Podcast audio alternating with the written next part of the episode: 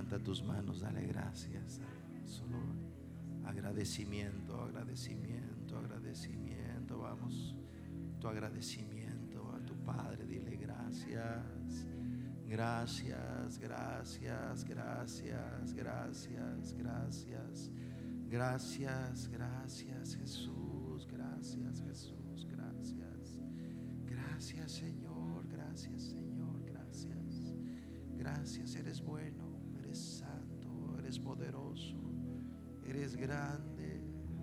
nadie como tú, eres quien obra con prodigios y milagros y maravillas y tu mano poderosa se manifiesta esta noche en medio de los que te adoran en espíritu y en verdad. Dale gracias a Dios por eso ahora. Gracias Señor. Alabado sea tu nombre, alabado sea tu nombre, alabado sea el nombre de Cristo. Vamos, vamos, sigue, sigue dando tu alabanza. Vamos, sigue, sigue, no te detengas, vamos, no te detengas, vamos. Eso ha sido poderoso, vamos, sigue adorando, sigue adorando, vamos, sigue adorando. Oh, Vamos, sigue exaltándolo, sigue exaltándolo. Vamos a celebrar. Oh, Rama, vamos, vamos, dale tu alabanza, dale tu alabanza maestro. Gózate, gózate, gózate. ¿Alguien tiene un grito de victoria en esta casa ahora? Casi no lo escuché. ¿Alguien puede gritar más fuerte ahora? Vamos.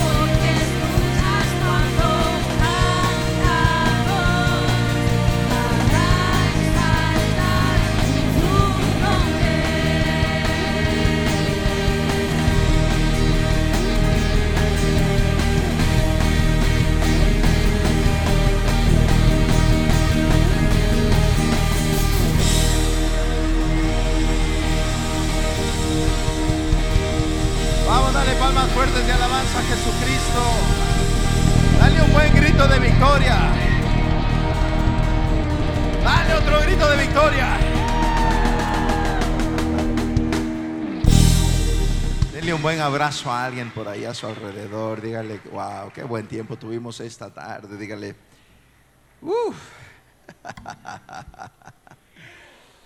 Amén. Tome su asiento. Wow, qué tiempo tan refrescante. ¿Cuántos han sentido tan refrescante esta tarde? Sí, sí. Ha sido una presencia de Dios increíblemente refrescante, increíblemente poderosa. Dios ha hecho cosas grandes entre nosotros, ¿sí? ¿Cuántos creen que Dios ha hecho cosas grandes entre nosotros? Dale palmas de alabanza al Maestro. Y bueno, lo complicado de algo como eso es que tú nunca sabes cómo, qué, vas a, qué sigue después, ¿verdad?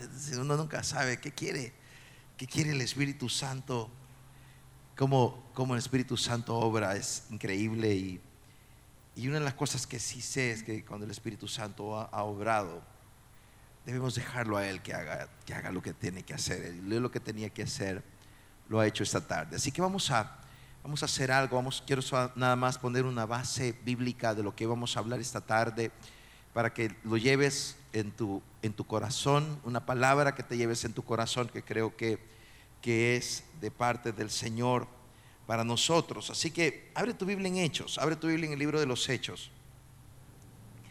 Abre tu Biblia el libro de los Hechos capítulo 14. Vamos a, no vamos a usar la presentación ya ahora, pero solo quiero poner esta base de lo que íbamos a hablar ahora. Hechos 14, vamos a Hechos 14 y versículo 19, Hechos 14, 19. O sí creo que podemos usar algo. A ver, a ver, poner la presentación, perdón, lo siento, pongamos otra vez la presentación. Hechos 14, 19.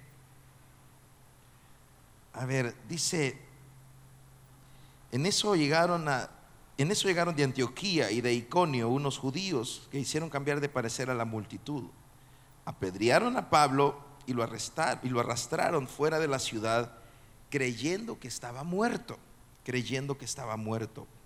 Pero cuando lo rodearon los discípulos, él se levantó y volvió a entrar a la ciudad.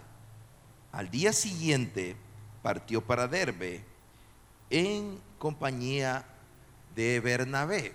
Fíjese bien lo que sucedió acá. A ver, vamos a regresar. Fíjese bien, Pablo estaba predicando, Pablo está viajando y hay algo importante acerca de nuestra vida de fe y es es la perseverancia. ¿Cuántos aquí vinieron cansados esta tarde? Que venían desgastados emocionalmente, físicamente tal vez, pero espiritualmente. Quizás tú venías así. Y debemos saber de que, de que hay un punto en donde, en donde a veces las cosas no son fáciles. Pablo viene haciendo la voluntad de Dios. Pablo viene predicando la palabra de Dios. Pablo viene haciendo el plan de Dios para su vida, lo viene cumpliendo. Pero porque estés haciendo las cosas como deben ser, no significa que va a ser fácil. A veces, de hecho, se pone complicado. No se trata de vivir en pánico, no se trata de vivir en angustia permanente. No, no es eso lo que Dios quiere para nosotros. Dios quiere que vivas en victoria. Dígame amén a eso. Lo voy a decir otra vez. Dios quiere que vivas en victoria. Repita conmigo. Dios quiere que viva en victoria. Eso es lo que Dios quiere para tu vida. Dios quiere que vivas en victoria, pero sí habrá oposición, habrá montañas, habrá oposición. El enemigo siempre se estará oponiendo. Así que Pablo viene predicando. Pablo viene predicando, dice el versículo 19, llegaron a Antioquía y de Iconio unos judíos que hicieron cambiar de parecer a la multitud. La multitud está oyendo a Pablo y no lo está tomando tan mal, pero vinieron judíos del mismo pueblo de Dios, vino gente de la misma nación de Pablo, los mismos con ciudadanos, con nacionales de Pablo, vinieron de Antioquía y de Iconio para perturbar a Pablo, para perturbarlo. Contaminaron a la gente que estaba escuchando el mensaje y la gente se volvió contra Pablo, se volvió contra el apóstol. Y el asunto se puso tan complicado, se puso tan complicado que lo apedrearon y lo arrastraron fuera de la ciudad creyendo que estaba muerto. Ahora, ¿qué tipo de apedreada fue esa? ¿Qué tipo de lapidación fue esta? ¿Qué tipo de paliza fue esta? Que pensaron que estaba muerto. ¿Cómo tiene que quedar alguien después de una paliza para que hasta piense que, perdió la vida? Que hasta, o sea, ¿cómo, ¿cómo lo dejaron? ¿Cuál fue la magnitud de los golpes? ¿Cuál fue la magnitud de las pedradas? Que hasta pensaron que estaba muerto. O sea, quizá realmente un, ritmo cardíaco imperceptible, un, un pulso cardíaco imperceptible, una respiración tan superficial, tan mínima, que era casi imperceptible que él estuviera respirando y yo hasta he llegado a considerar que quizá realmente Pablo murió. Claro, el texto no dice esto y, estoy especulando y esto tengo que manejarlo con mucho cuidado, pero, pero la gente lo vio tan mal que pensaron está muerto. Está muerto. ¿Cómo tiene que quedar alguien para que lo consideres una persona que ya no tiene vida? ¿En qué condiciones? Bueno, es una situación lamentable, esto es duro y no quiero que nos quedemos pensando en, una idea como esta, porque no es el principio. Pero sí el principio es que lo que enfrentó Pablo no fue nada fácil. Ese es el punto que estoy tratando de, de, resaltar, el punto que estoy tratando de subrayar, es que lo que Pablo enfrentó fue duro, fue difícil, fue complicado le dolió físicamente doloroso, fueron sus propios, fueron sus propios connacionales, fueron judíos. Y Pablo comienza a partir de este punto, bueno, desde un poco más atrás de hecho, pero acá en 14, 15, 16, 17, 18, en los capítulos siguientes, Pablo está teniendo conflicto con judíos y conflicto con judíos y conflicto con judíos hasta que llegue por el capítulo 18. Pablo viene y le dice, ¿sabe qué? Ya me cansé de ustedes, ya no voy a predicar en las sinagogas, ya no voy a predicarle a los judíos, me voy a ir a predicarle a los gentiles. Y ahí se levanta el gran apóstol de los gentiles. Pablo vivió este momento tan difícil, tan doloroso, tan devastador que lo arrastraron. Imagínense cómo estaba, era un bulto. Lo arrastraron, Pablo entró a la ciudad, lo arrastraron y lo sacaron. Y lo sacaron, versículo 20. No, versículo 19. En eso llegaron de Antioquía y de Conio unos judíos que hicieron cambiar de parecer a la multitud. Apedrearon a Pablo y lo arrastraron fuera de la ciudad creyendo que estaba muerto. Ni siquiera lo cargaron, es decir, agarró alguien, dos, tres, quizás lo agarraron. Y arrastrado, ensangrentado, golpeado, moribundo, arrastrado, lo sacaron. Y ahí lo dejaron tirado. Quizás te dejaron tirado. Y así te dejaron a ti también. Y te arrastraron y te dejaron casi sin nada. Por no decir nada. Y te dolió. Y eres de los buenos. Porque Pablo era de los buenos. Y a veces pensamos que los buenos, todo va a estar bonito. Y en el nombre de Jesús, que todo esté bonito en tu vida, en el nombre de Jesús.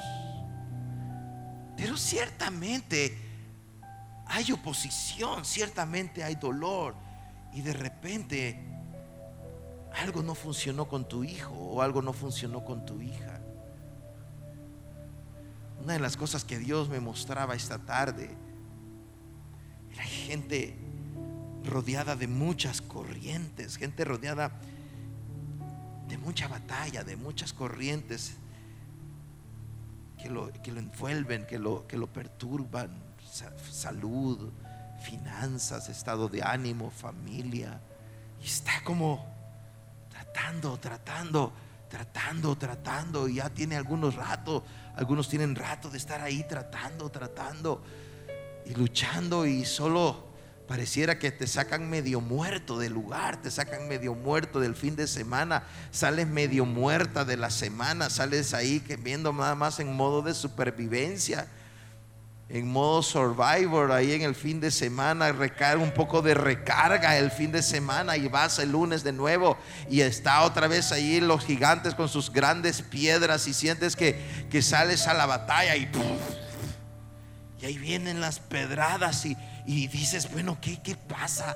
¿Qué estoy haciendo mal? ¿Qué, ¿Qué parte de mí no está funcionando? ¿Qué parte de mí no está bien? ¿Qué parte de, de mí no, no camina rectamente? ¿Qué, ¿Por qué no puedo tener el, favor de Dios? Y, y, te sientes señalado y te sientes culpable y te sientes mal y te cuestionas y, y, quedas ahí fuera del, de la jugada, quedas fuera del panorama, quedas fuera de la, de la situación. Pareciera que quedaste fuera del favor de Dios, quedaste fuera de la ciudad, te dejaron fuera de la ciudad, te dejaron fuera del favor de Dios, te sientes fuera de la gracia, te sientes fuera de la victoria, sientes que todo el mundo lleva una vida tan perfecta, todo el mundo tiene una vida tan buena, todo el mundo tiene tantas coronas y tantas victorias y tantas medallas y tantos éxitos y sus hijos son un ejemplo y su esposo es un ejemplo y su esposa es un ejemplo y sus finanzas un ejemplo y sus negocios un ejemplo y su vida espiritual es un ejemplo y tú estás nada más tumbado allí afuera de la ciudad pensando que para ti no quedaron ni siquiera los pertrechos de guerra. Esta noche quiero decirte algo, levántate en el nombre de Jesús y vuelve a entrar al juego.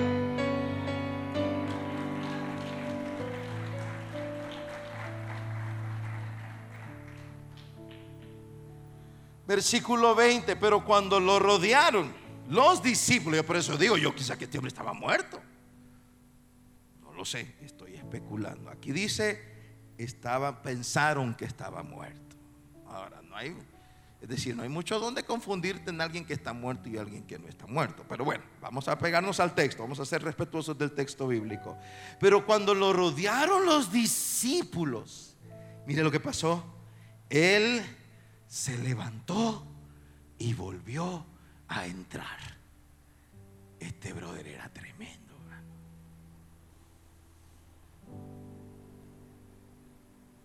Este no atinaba, brother.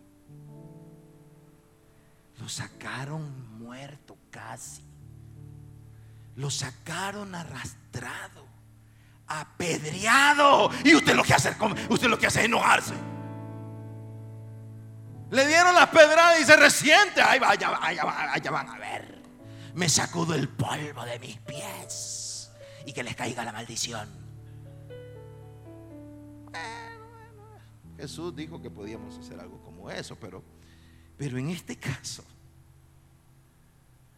este hombre lo Yo no sé, yo quiero imaginarme la escena. Aquí está Pablo moreteado, inflamado, sangre coagulada. Pues si pedradas son pedradas. ¿Alguien aquí le han pegado una pedrada alguna vez? Levante la mano, brother. Levante la mano si usted le han pegado pedrada. Sospechoso usted, hermano. Sospechoso. Este el hombre inflamado, moreteado, golpeado, sangre coagulada, no sé, pedradas, pedradas que lo dejaron medio muerto, no creo que han de haber sido piedras pomas de así. De esas que usted le da con toda su fuerza y pum, cae ahí. Lo rodean los discípulos. Lo rodean los discípulos. ¿Y sabe qué pasó cuando lo rodearon los discípulos? ¿Qué pasó? Se levantó. Vamos al versículo 20 y vamos a terminar por hoy. Pero cuando lo rodearon los discípulos, él se levantó. Imagínense, llegaron sus hermanos de la fe, su familia de la fe, guerreros, otros guerreros, gente de fe, gente que está luchando con su fe. Lo rodearon, Pablo, Pablo, Oraron por él, tal vez oraron, el texto no dice nada. No dice que impusieron manos, no dice nada. El texto simplemente dice que lo rodearon. Ahora, yo no sé, pero estos discípulos eran del tipo de, de que con la sombra los enfermos eran sanados y los endemoniados eran liberados con la sombra. Yo no sé qué provocaba la sombra de estos discípulos, pero lo rodearon los discípulos. Y cuando rodearon a Pablo, Pablo se levantó una vez más. Rodéate de gente con autoridad espiritual.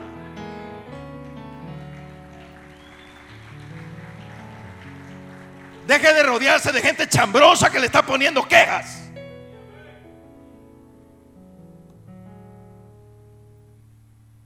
Chambrosa del griego hablan demasiado. Y hablan cosas que ni saben. Rodéate de gente que suelte la palabra de Dios en tu vida, que te dé consejos sabios, de gente de autoridad espiritual, de gente que cuando levanta las manos el cielo se mueve, en la tierra se manifiesta la gloria de Dios y en el infierno tiemblan.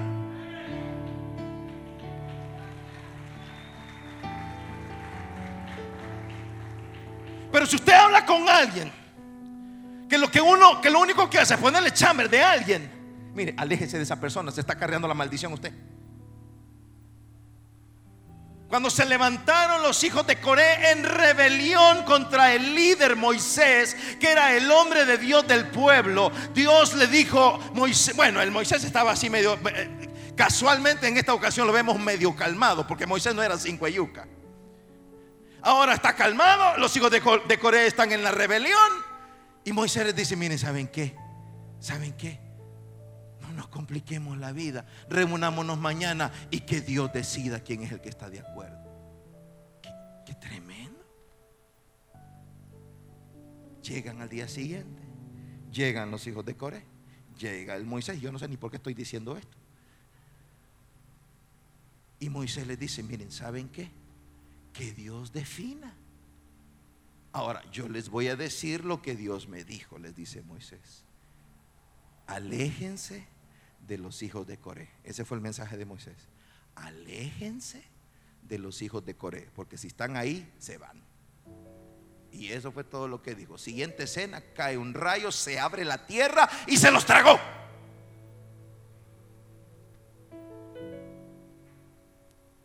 Y le aseguro que más de alguno se lo tragó por andar de meque. Entonces yo muchas veces lo único que le digo al Señor, ¿sabes qué? Ahí te los tragas, le digo yo.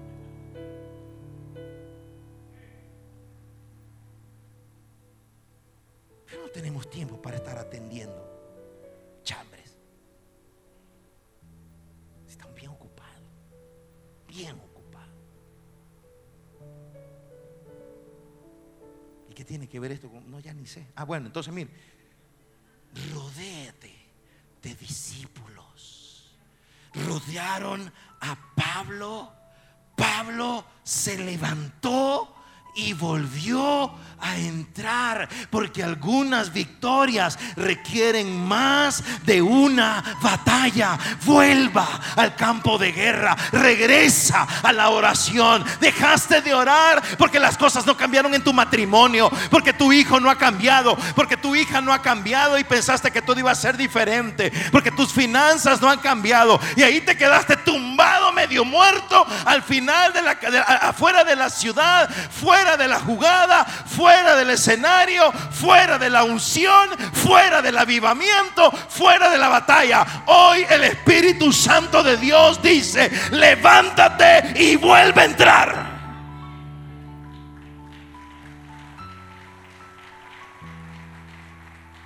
¿Sabe cuántas veces he tratado de abandonar? Casi cada 24 horas.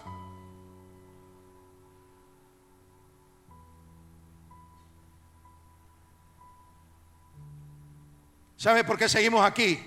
Por una sola razón, por la convicción que el Espíritu Santo pone en nuestras vidas de que debemos seguir adelante, porque esta vida es de perseverancia, porque esta vida es de resistencia. Y te soy honesto, ni siquiera hay que ser cristiano para entender eso. ¿Cuánto más? Tú que tienes al Espíritu Santo de Dios, tú que tienes la palabra, tú que tienes las promesas, tú que tienes el fuego de Dios en tu corazón, tú que tienes la esperanza de la vida eterna, cuánto más los hijos y las hijas de Dios no volveremos a entrar a la escena para ser la peor pesadilla del infierno.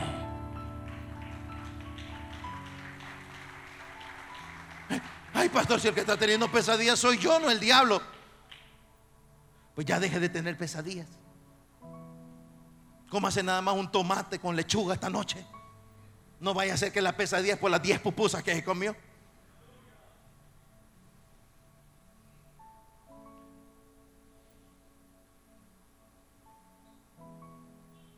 Solo para descartar algunas cosas, ¿verdad?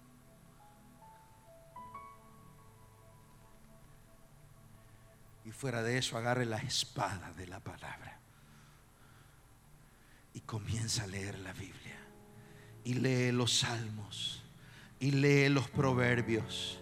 Y lee los profetas y lee las epístolas y lee los evangelios y lee la palabra de Dios y haz que esa palabra sea vida en tu corazón y comienza a creerla, a reflexionarla y sobre todo a vivirla. Y cada vez que el enemigo se levante, porque te aseguro que se levantará una vez más y tratará de perturbarte y tratará de robarte tu paso otra vez y tratará de decirte que tus hijos se van a perder y tratará de decirte que tu empresa está quebrada y tratará de decirte que tu vida se acabó y vendrá a decirte que la única alternativa que te queda es que te mueras, que te quites la vida, que no sigas adelante, que desaparezcas y que te vayas. Cuando la serpiente aparezca una vez más así, recuérdale que eres más que vencedor en Cristo Jesús, el Señor. Recuérdale que el Señor está contigo, que Jesucristo prometió estar contigo cada día de tu vida. Recuérdale que siete veces cae el justo y de todas y cada una de ellas Jehová lo levanta.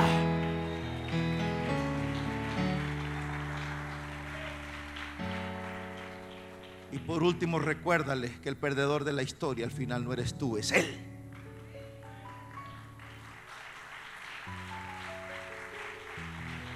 Que el gran fracasado de toda esta historia no es la iglesia. La iglesia es levantada sin mancha y sin arruga ni cosa semejante. Es hermosa, es bella, es la esposa del Cordero, es honorable, es bendecida. Tú eres la iglesia de Jesucristo. Tu destino es glorioso. El destino del infierno es terrible. Recuérdale que el destino eterno de grandeza es para ti.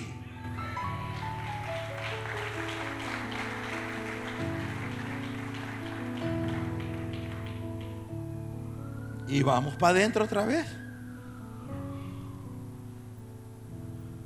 Mire, hay que volver a entrar.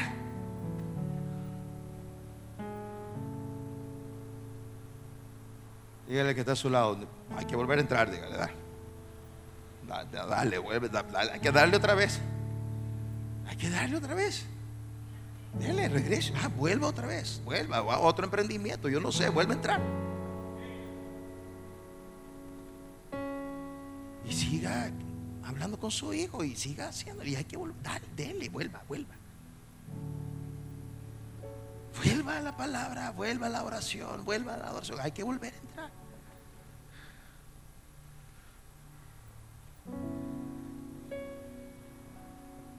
Perseverar,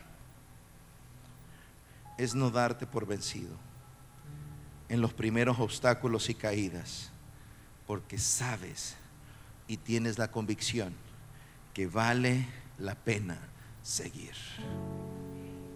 Lo voy a decir otra vez, perseverar es no darte por vencido en los primeros obstáculos y caídas, porque sabes que vale la pena seguir. Te tengo buenas noticias, vale la pena seguir. Vale la pena. Dale, vale la pena seguir. Vale la pena seguir. Levante sus manos a Jesucristo y dígale, Señor, dame la convicción para seguir. Dame la convicción para perseverar. Dame la convicción para continuar. Yo sé que estás conmigo. Tu palabra está conmigo. Yo sé que soy imperfecto. Tú sabes que yo soy imperfecto. Pero la verdad más grande de esta noche es que tú me acompañas cada día de mi vida. Y aunque haya caído moribundo en el campo de guerra, tú me levantas con tu poder. Y vuelvo a la arena, vuelvo al ring, vuelvo a la carrera. Porque mientras este corazón siga palpitando, la misión no ha terminado. Gracias Señor por este batallón de avivadores. Dale las fuerzas y dales la victoria. En el nombre de Jesús. Amén, amén y amén. Dale esas palmas de alabanza a Jesucristo.